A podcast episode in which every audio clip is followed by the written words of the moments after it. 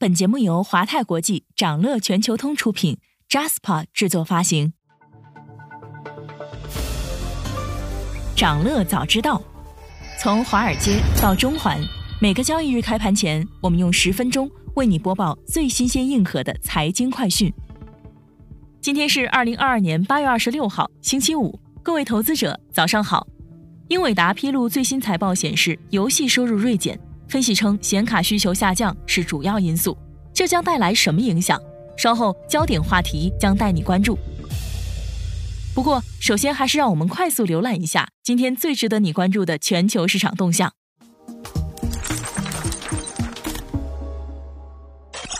杰克逊霍尔全球央行年会召开在即，又有两位美联储高官出面放鹰。本周四，美国亚特兰大联储主席博斯蒂克表示，有关美联储可能会在短期内改变政策方向，很快降低利率的预期是错误的。在下次的议息会议之前，还有重磅非农就业和通胀报告公布。如果数据保持强劲，通胀没有显著下降，那么美联储将有理由再加息七十五基点。他认为，鉴于货币政策的不确定性，可能对经济产生负面影响，迅速降息甚至可能会对降低通胀的努力产生反作用。美国堪萨斯联储主席乔治则表示，在有证据表明通货膨胀正在下降之前，他预计美联储将继续加息，因为目前的利率不处于限制性水平，还有上升的空间。同时，他并不认为美联储会在明年开始降息，反而会持续加息，届时政策利率可能会升至百分之四以上。市场静候美联储主席鲍威尔周五在杰克逊霍尔央行年会发表讲话，美股进一步走高，三大美国股指当地时间周四集体高开。最终连续两日集体收涨，均处于最近四日收盘高位。市场高度担忧美联储过度紧缩风险，股债走势或将分化。经历了长达半年的股债齐跌后，美股和美国企业债在七月和八月均录得较好表现。但眼下，随着市场交易逻辑重新被美联储继续量化紧缩，并可能导致经济衰退的担忧主导，分析师预期股债走势接下来或将分化，美股反弹将终结。而企业债，尤其是投资级债券，将继续涨势。本周四，港股早盘因台风休市，午后强劲上涨，开盘结束五连跌。随后，恒指和恒生科技指数一路冲高，截至收盘，恒指涨百分之三点六三，恒生科技指数涨百分之六点零一。分析师认为，低估值和政策面支撑是导致港股出现大反弹的主因。此外，当前欧美股市进入调整期，欧美经济放缓压力增加。叠加美股较高的估值，可能造成资金西向东流，回流估值较低且具政策支撑的 A 股及港股。美国加州到二零三五年将禁止销售燃油新车。根据加州空气资源局在八月二十五号发布的新规，加利福尼亚州将从二零三五年开始禁止销售燃油类新车，汽车生产行业将被勒令从二零二六年开始加速生产更加清洁的车辆。但新规并不排斥人们拥有或驾驶燃油车。也不反对人们在二手市场出售燃油车。欧盟可能因干旱面临更严峻的能源供应短缺。据欧盟联合研究中心的消息，意大利、法国、德国等国和东欧正面临严重到极端干旱的状况。欧盟约百分之四十七的地区处于干旱状态，百分之十七的植被和农作物受到干旱的影响。受俄乌冲突影响，欧盟正在减少从其主要供应国俄罗斯的能源进口。挪威是欧盟仅次于俄罗斯的第二大天然气供应国，而挪威的水电站大坝已经枯竭。在本周二宣布回购一百一十三万股之后，腾讯控股于本周四回购一百一十万股，回购价格为三百一十四点八至三百二十五港元，共耗资约三点五二亿港元。推特或陷入员工流失潮。当地时间本周三，推特表示，由于公司正面临一系列挑战。包括与特斯拉 CEO 马斯克的诉讼官司，以及吹哨人佩特扎特科的爆料，越来越多的员工开始离职。目前的员工流失率为百分之十八点三。相比之下，在马斯克提出收购推特之前，推特的员工流失率徘徊在百分之十四至百分之十六之间。想了解更多新鲜资讯，与牛人探讨投资干货，欢迎进入掌乐全球通 App。掌乐全球通是华泰国际旗下自主研发的一站式财富管理平台，为全球华人投资者提供港、美、A 股及新加坡市场的股票交易、公募基金、ETF、保险、智能投顾等多元化金融产品及服务。点击节目 show notes 中的链接，现在就一键直达掌乐全球通。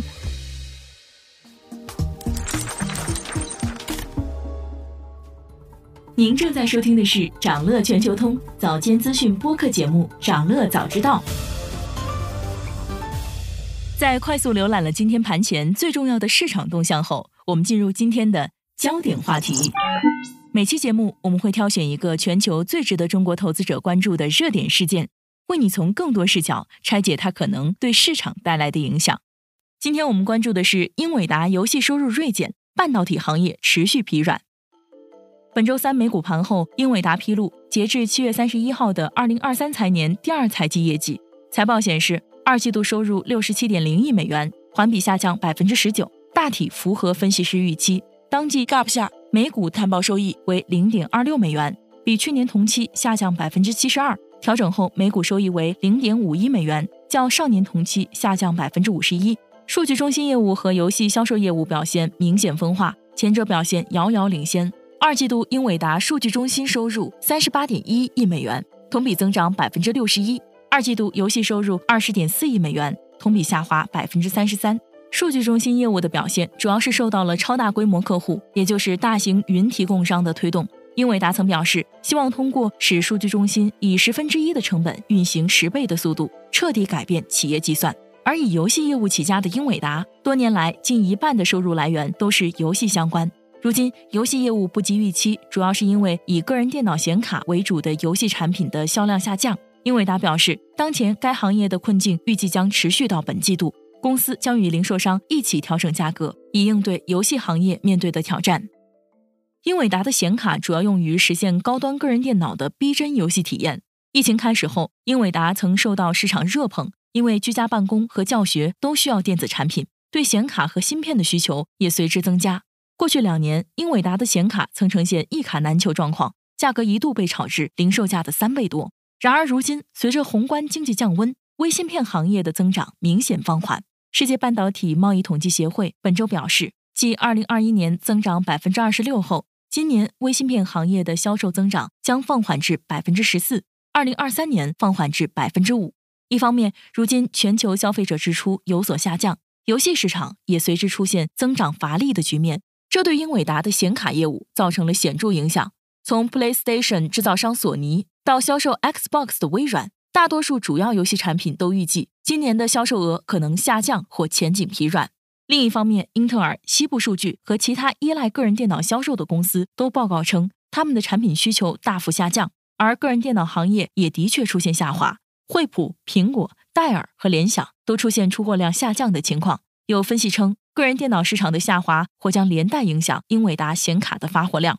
与此同时，英伟达还要面对不断膨胀的产品库存，在背负材料和产品制造预付款的同时，一方是下游需求正在下降，一方是成品芯片库存在增加。报告期内，该公司的库存为三十八点九亿美元，高于去年同期的二十一点一亿美元。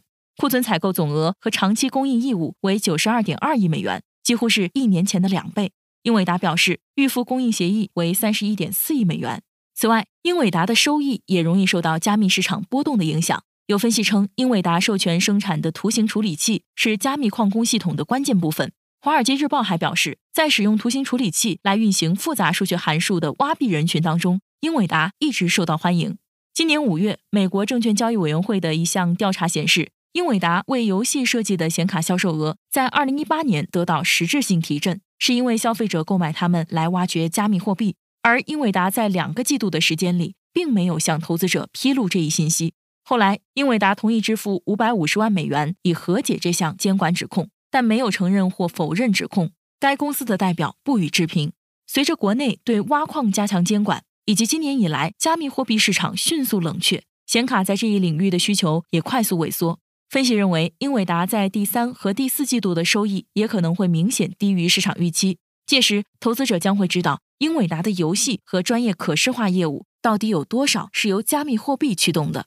整体来说，游戏业务持续放缓，第三季度预期营收增长疲弱，以及毛利率再次连续下滑，都是英伟达的主要短期风险因素。如果收入增长势头减弱，蔓延到英伟达的数据中心业务，那么英伟达的估值可能会大幅下降。不过，目前数据中心业务还没有出现减速的迹象。今天还有这些即将发生的日程值得你关注：美联储主席鲍威尔将在杰克逊霍尔全球央行年会上就经济前景发表讲话，可能就美国高昂的借贷成本和如何降低高通胀给出暗示。美国将披露七月个人收入环比、七月个人消费支出环比以及七月商品贸易账。德国将公布九月 GFK 消费者信心指数，法国将公布八月消费者信心指数。中芯国际、美团等公司将披露财报。想了解更多新鲜资讯，与牛人探讨投资干货，现在就点击节目 show notes 中的链接，进入掌乐全球通 app。以上就是今天掌乐全球通、掌乐早知道的全部内容，期待为你带来醒目的一天。祝您在投资中有所斩获，我们明早再见。